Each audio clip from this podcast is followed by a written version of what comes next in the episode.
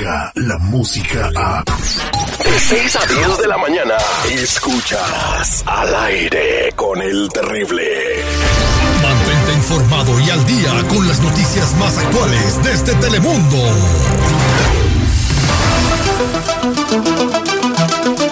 Y ya estamos listos desde la sala de redacción en Telemundo para traerles toda la información de último momento con Azalia Íñiguez, que pues está diciendo que Donald Trump eh, quiere declarar una emergencia nacional. Pero primero vamos a darle la, bienvenida a, a, este día y a este año, Azalia. Muy buenos días, Azalia, ¿cómo estás? Yo muy bien, amigos. ¿Ustedes qué tal? ¿Cómo lo recibió este año? Primera vez que escucho sus dulces voces a esta hora de la mañana en este año 2019. Nos recibió a todo dar, gracias a Dios. Y, y bueno, pues eh, se espera que pasen muchas sorpresas. Está pasando de todo en el panorama internacional. Y lo que nos llama mucho la atención es esta declaración de Donald Trump acerca de emergencia nacional. ¿Emergencia nacional de qué? Platícanos tú, Azalia, que tienes todos los detalles.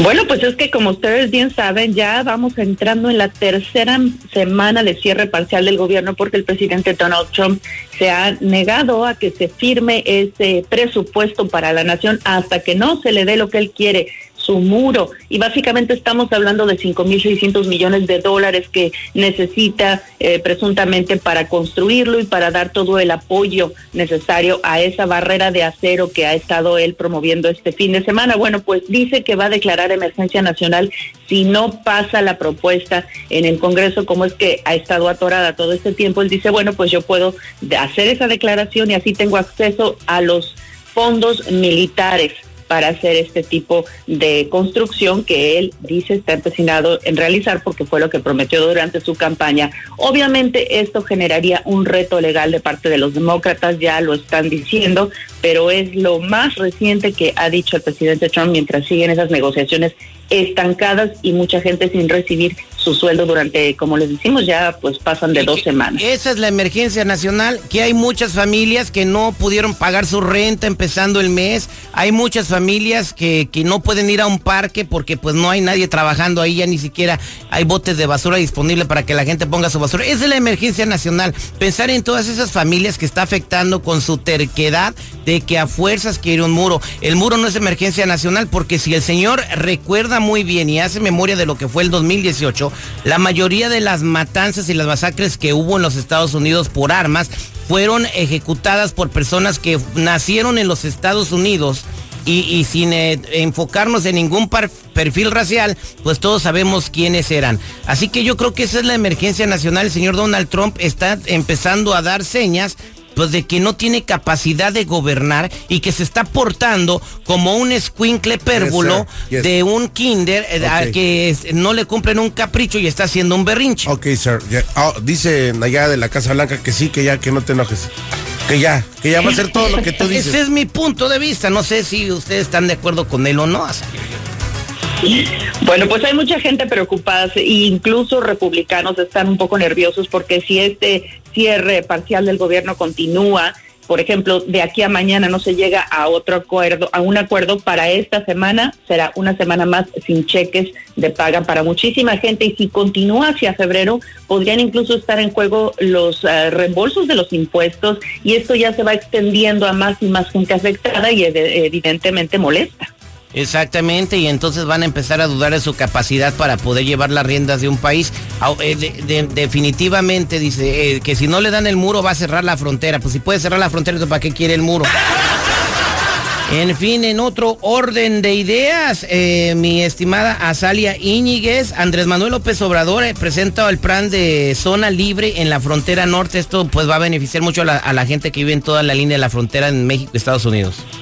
Así es, el presidente electo de México llegó ayer a Ciudad Juárez como parte de su recorrido para impulsar y dar detalles de este programa, como dices, tu zona libre de la frontera norte.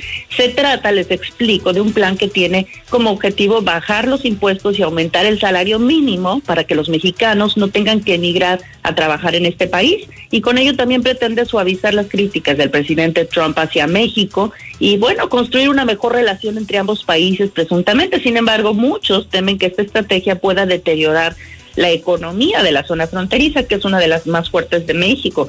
Durante su visita, el presidente también dio a conocer avances en su lucha contra la corrupción y en particular se refirió al problema que supone el robo del combustible, por ejemplo. Pero bueno, estos incentivos fiscales de alguna manera buscan reactivar las fronteras económicamente y convertirlas en algo así como cortinas de desarrollo, así las llamó el presidente eh, Andrés Manuel López Obrador, dijo para pues que la gente una vez que llegue ahí pues se detenga y encuentre trabajo y no se quiere ir del país y para que los inversionistas y empresarios pues vayan y aprovechen los incentivos y generen empleos y trabajo para los mexicanos. Pues, eh, ese es el plan. Muy bien, ¿no? esto se va a beneficiar toda la gente que vive en esta franja fronteriza. Además, en su conferencia de prensa del día de hoy, el, presidente de México, López Obrador, dijo que los gobiernos anteriores permitieron el robo de gasolina, de lo que estabas mencionando tú anteriormente, Azalia.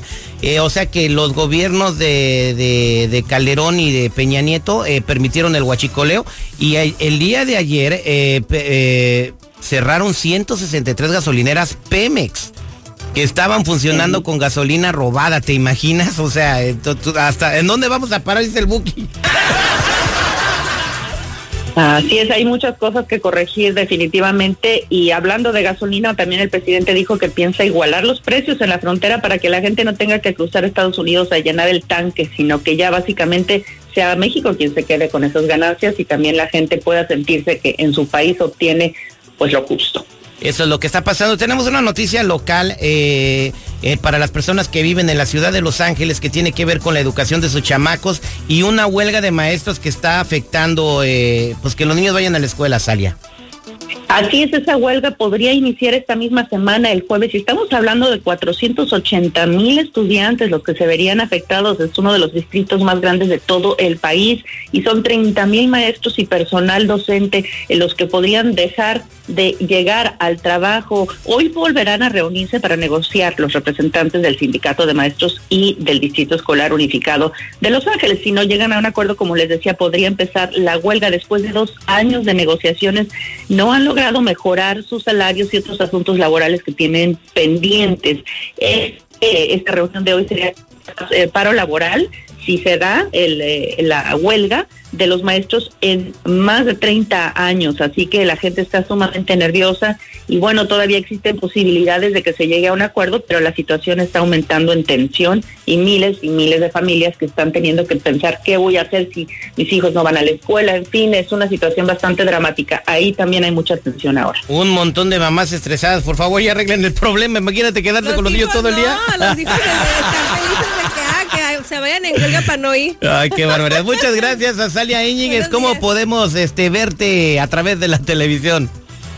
Los invitamos como siempre en cualquiera de nuestros horarios, pero exactamente a las 12 del día estaré yo presente junto con todo el equipo noticioso de Telemundo al mediodía informándoles y nuevamente en la tarde, 5, 5 y media y 6 de la tarde en Cielo Telemundo 52. Ojalá nos puedan acompañar. Muchas gracias, Azalia. Y 10 minutos la libreta de Marlene Quinto está reventando. Pues, mucho chisme en poco tiempo, pero ya eh, resucita Juan Gabriel y tenemos aquí la evidencia, tenemos la entrevista exclusiva solamente el aire con el terrible. ¡Wow! Descarga la música a. Escuchas al aire con el terrible. De 6 a 10 de la mañana.